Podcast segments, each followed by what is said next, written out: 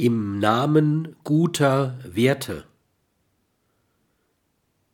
So konnten im Namen der Liebe Menschen zu Tode gehasst und im Namen der Humanität unterdrückt und im Namen der Freiheit sozial und psychisch gemordet werden, ohne dass denen, die wie Fanale diese allzu großen Werte vor sich hertrugen, auch nur das geringste Unrecht bewusst gewesen wäre.